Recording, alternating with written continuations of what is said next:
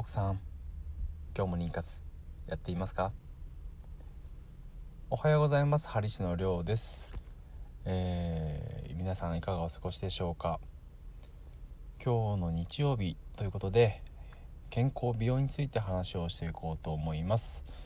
今日は、えー健康でいられるということは幸せなこと。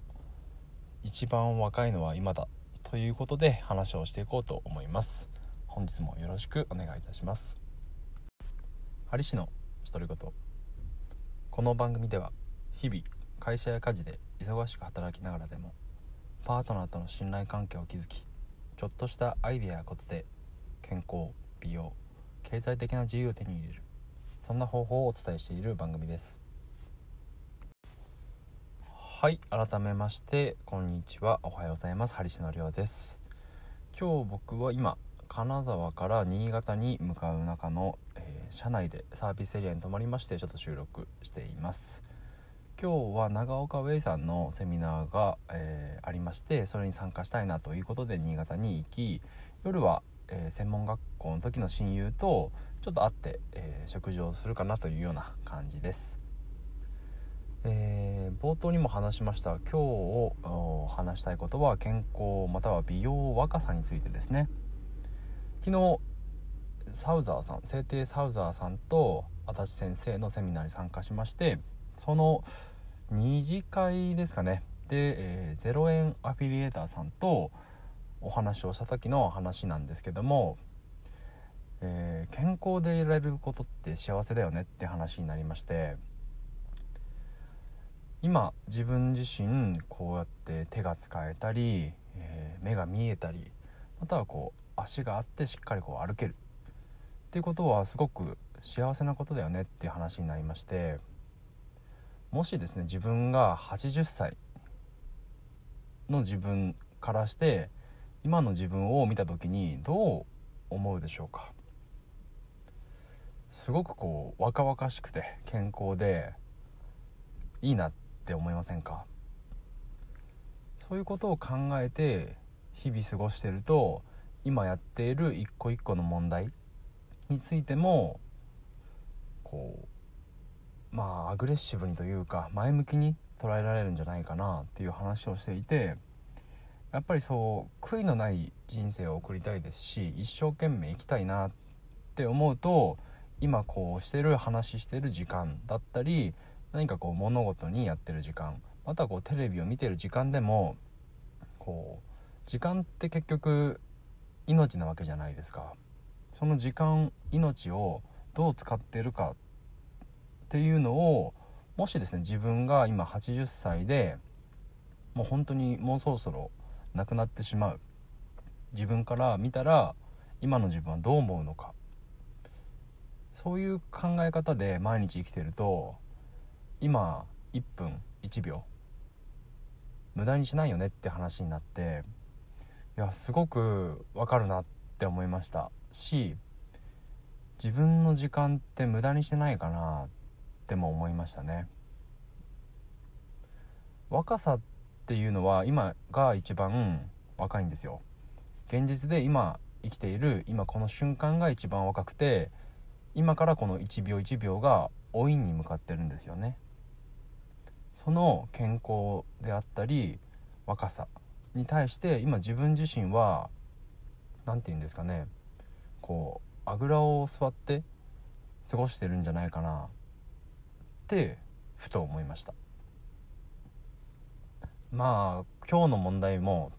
まあ、課題とかなんかやりたいことがあっても明日またやればいいかなって先延ばしにしてしまうと結局やらなかったりまたはですねあの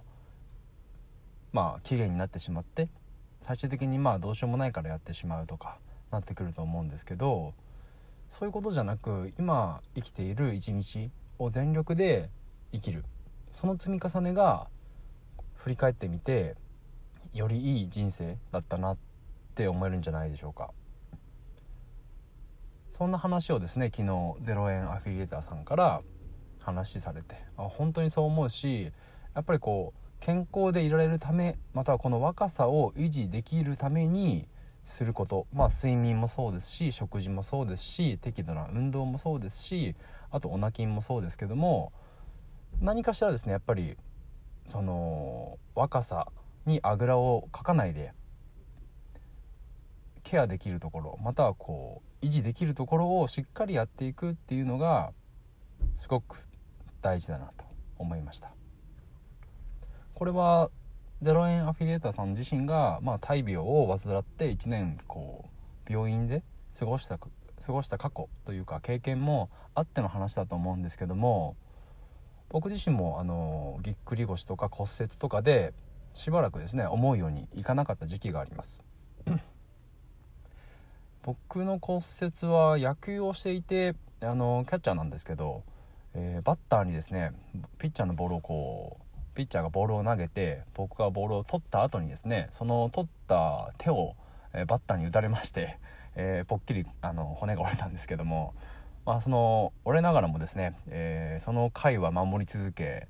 えー、もうプルプルになりながら 守り続けでその時は4番バッターだったんで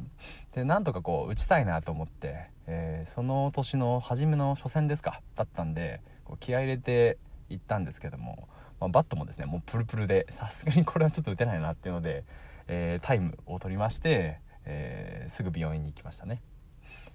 でその後まあ手が折れてたんで、えー、普通に仕事ももちろん僕の仕事は手を使う仕事なので、えその仕事は休まないといけなくなりましたね。すごく苦しかったですし、え僕のことを待っていた患者さんに対しても申し訳なかったですしうんやっぱり健康って大事だなってあの時思いましたね。ちょっと話がね、えー、ずれましたけどもその健康とか若さを維持していくっていうことの再確認を一度ちょっとこう考えてみる時間っていうのもありかなと思ってこんなお話をさせてもらいました。そんな、まあ、健康若さについてなんですけども皆さんはどういったったケアを日常的にされているでしょうか？よく寝ますか？それともまあ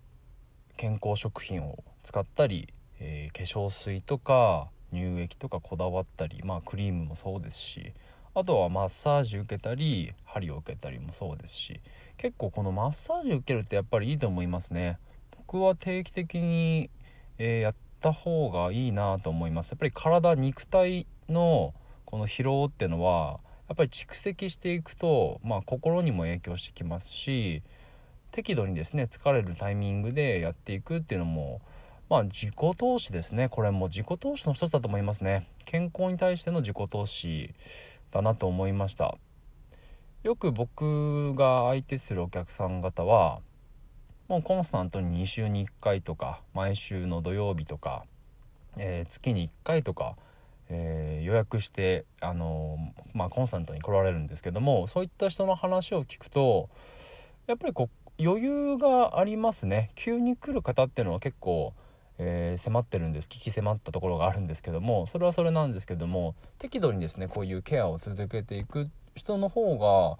やっぱりこう見てて体も健康的ですしすごくいいなってって思いますやっぱり逆に僕がそういう人たちを見て僕自身どうなのかなと思ったら、